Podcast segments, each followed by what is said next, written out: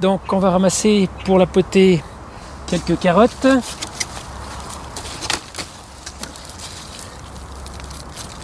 Avant qu'ils viennent les manger. Il y a les mulots aussi qui, qui se régalent. Donc les panais, je les ai ramassés. Ils sont là, on voit ceux qui sont un peu mangés. On va prendre un poireau.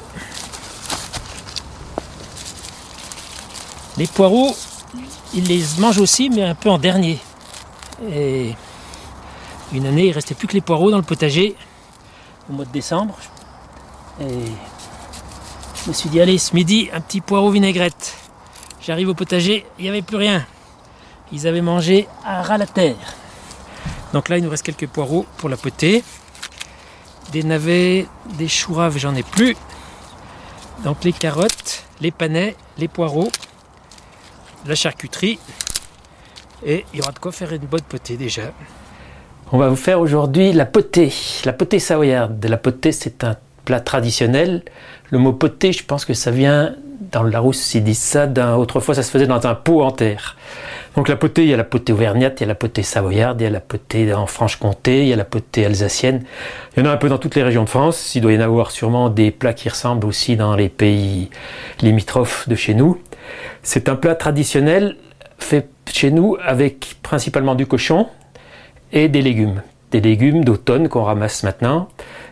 Du chou, c'est le, le légume un peu primordial dans la potée. Le chou, les choux raves, les navets, les poireaux, les pommes de terre. Ça, c'est les légumes. Donc là, ça vient presque tout du jardin, sauf les choux raves et les navets que j'en avais plus, que j'ai acheté. Le panais. Ça, c'est un chou qui a été mangé par les biches chez ma voisine. Et puis, elle râlait parce que les biches ont mangé les soupes, elle voulait les laisser. Je lui dis, bah, faut pas les laisser parce qu'ils vont venir les finir. Alors, faut me les. Du coup, elle me les a donnés. Donc, je lui donnerai un peu de potée. Et après, il y a les charcuteries. Donc, les charcuteries, on a du choix aussi. Le lard, donc le lard fumé. On peut mettre aussi du lard euh, salé. Comme de la. Autrefois, les, les, avant les, qu'existent les frigos ou les congélateurs, on conservait la viande au sel. C'est-à-dire que le cochon, par exemple, on le mettait à la saumure et était conservé au sel. Et ça existe encore un peu. On peut acheter de la poitrine salée. La poitrine salée, elle est conservée au sel dans la saumure. Et ça se garde très bien. J'achète, moi aussi, acheté chez mon charcutier Pellizzari à La Roche la palette saumurée. La palette, c'est l'épaule, avec l'os plat, un peu de l'omoplate. Je me suis toujours régalé avec ça. C'est de la, du, un morceau de cochon conservé dans le sel. Des saucisses, saucisses au chou, type pormenaise, ou saucissons à cuire, saucissons à cuire fumés ou non fumés. Et après, ça, j'ai fait cuire un peu à l'avance parce que c'est long à cuire. Il faut que ça dessale aussi. Des jambonneaux, jambonneaux de cochon. Et ça, c'est un morceau de poitrine fumée que j'ai fait cuire à l'avance aussi parce que c'est dur et un peu long à cuire. On va attaquer la potée. Ce qu'il faut cuire le plus longtemps, c'est le jambonneau et la poitrine fumée. Donc ça, je les ai déjà fait cuire un peu à l'avance. Et on va les remettre encore un peu à cuire. Et ce qui est long à cuire aussi, c'est le navet et le chou rave. On va les mettre avec. Et on fait cuire, on démarre ça. Après le reste qu'on mettra dans cette casserole là, on va mettre le chou. On va mettre les deux choux. les deux choux, le poireau, on va mettre de l'eau. On met de l'eau froide. En principe, on sale pas parce que quand on met de la viande qui est saumurée, c'est de la viande qui est très salée et elle, elle, salera la potée. Donc on met pas de sel. On met les pommes de terre, on met les carottes. On va démarrer ça et quand ça bout, on rajoutera la viande.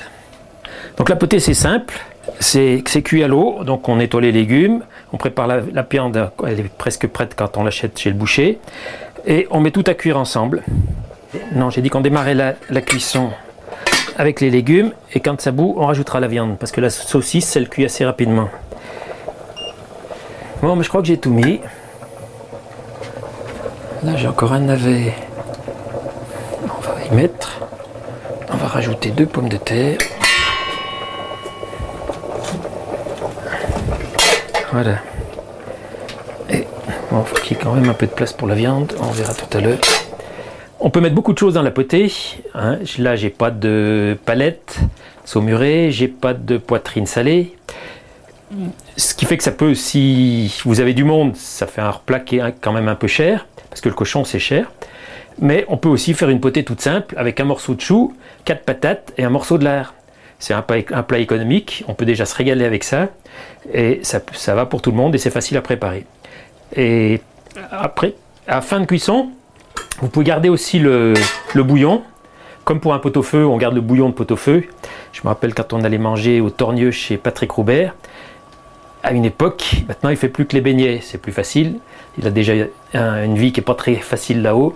Donc il, a simplifié son travail. Il fait les beignets, la charcuterie, le fromage. À une époque, sur commande, il faisait du pot-au-feu et il nous servait d'abord le bouillon du pot-au-feu, ça faisait un petit peu la soupe, un petit bouillon, et après on mangeait le pot-au-feu, et on se régalait avec ça. Donc la potée, on, peut faire, on fait pareil, on, garde le bouillon, et on peut, ça fait, ça fait un bouillon pour le soir, pour se réchauffer quand il fait froid. Le panais, c'est un légume qui était un peu oublié. Dans ce livre, ils disent que euh, ce livre il date de 1987. Ils disent qu'on n'en trouvait plus dans le commerce. Et certains paysans en cultivaient encore pour leurs vaches ou pour leurs moutons, mais on n'en trouvait pas dans le commerce. Maintenant, il est revenu. On en trouve dans la plupart des magasins qui ont un bon rang de légumes.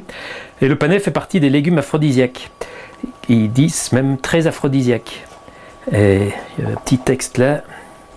Les paysans irlandais fabriquaient au siècle dernier une boisson à base de panais et de houblon. C'était une bière au panais. En Allemagne, ils font un sirop à base de panais aussi. C'est un aphrodisiaque puissant. Voilà, c'est un livre ça sur la cuisine aphrodisiaque. C'est un aphrodisiaque puissant, connu depuis longtemps en Orient et sans aucune contre-indication. Donc vous pouvez essayer le panais. Et comme je vous dis, à l'heure actuelle, donc en 1987, le panais n'est plus du tout commercialisé. Certains magasins de régime en auraient parfois vendu à Paris il y a quelques années. Donc il est revenu un peu à la mode, le panais, parce qu'on en trouve. Et on peut aussi le cultiver. Moi j'en ai ceux-là, ils viennent de mon jardin. Voilà, un qui a été mangé par les mulots. Les autres, ils sont dans les casseroles. Voilà une petite histoire, une petite anecdote sur les panais. Vous me direz si ça marche. bon, je pense que la potée est cuite. On va la dresser dans l'assiette. J'ai déjà mis les carottes, le chou. On va mettre quelques rondelles de panais. On va mettre aussi le petit poireau qui est là.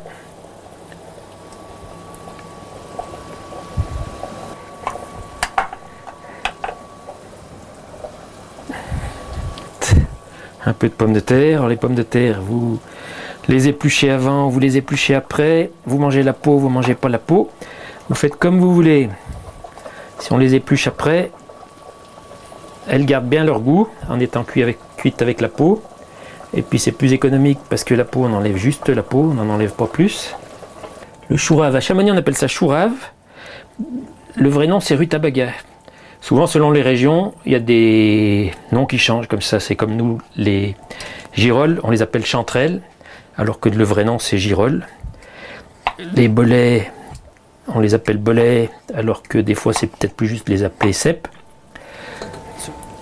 Donc ça c'est un saucisson à cuire de Savoie, de Maglan je crois celui-là. Et un saucisson à cuire qui est pas fumé. Il y a du saucisson à cuire fumé et non fumé. Ça c'est du saucisson à cuire qui n'est pas fumé. Saucisson de Maglan. Un bon coin pour la charcuterie. Allez, un peu de saucisse comme ça. Après, ça c'est une sorte de dio. Habituellement j'en mets pas, mais là j'avais envie d'essayer. Ça c'est une sorte de pormenaise. Moi habituellement je mettais saucisson à cuire fumé, saucisson à cuire non fumé. La pormenaise c'est une saucisse au chou qui est super bonne comme ça et qui est super bonne aussi froide. Si vous en reste, vous la laissez refroidir. Vous la mangez froide avec 2-3 cornichons ou des pieds de mouton au vinaigre, comme on parlait de pieds de mouton tout à l'heure. C'est monstre, bon, comme on dit chez nous. On va couper un peu de poitrine fumée. Ça brûle les pattes. Allez, un bout de lard. Un bout de lard fumé. Et le jarret. Alors ça c'est un peu comme la palette. Il y a l'os, c'est cuit avec l'os. Ce qui fait qu'on garde bien le goût. Par contre c'est un petit peu plus compliqué à désosser. Mais là, il n'est pas tout à fait assez cuit. Sinon, quand c'est bien cuit, ça se désosse facilement. Et voilà, tout ce qu'il faut pour une bonne potée. À votre bon cœur, monsieur, dame, bon appétit.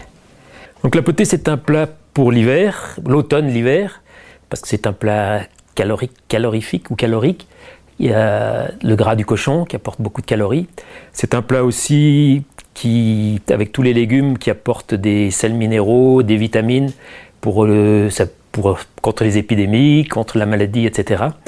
C'est un plat qui est bon pour la santé. Allez, on va parler un petit peu aussi des vins qui, seront, qui peuvent bien accompagner la potée. Pour moi, le traditionnel qui est sympa, c'est la Mondeuse. C'est un vin un peu rustique qui, qui va bien avec une potée, dans le même euh, registre. Un autre vin de Savoie avec des cépages un peu différents, c'est les frangins Jacquino. Ils appellent ça Madouce parce qu'il y a un cépage qui s'appelle la douce dedans. C'est sympa. On peut aller sur un vin du Jura, on peut aller sur un Bourgueil du Val-de-Loire. Et puis je me suis dit, peut-être qu'avec un blanc, ça passe aussi. Il faut essayer, mais je pense qu'avec un bon blanc, un peu comme ça, les ardoisières, c'est un des meilleurs vignerons de la région de Savoie, ça peut être super bon aussi. Et puis on arrive à la, je crois que jeudi, il y a le Beaujolais nouveau qui arrive. Avec le Beaujolais, c'est un plat qui se, boit, qui se mange aussi, accompagné de Beaujolais, ça va très bien aussi. Donc pourquoi pas faites une potée, achetez quelques bouteilles de Beaujolais nouveau et vous vous régalerez.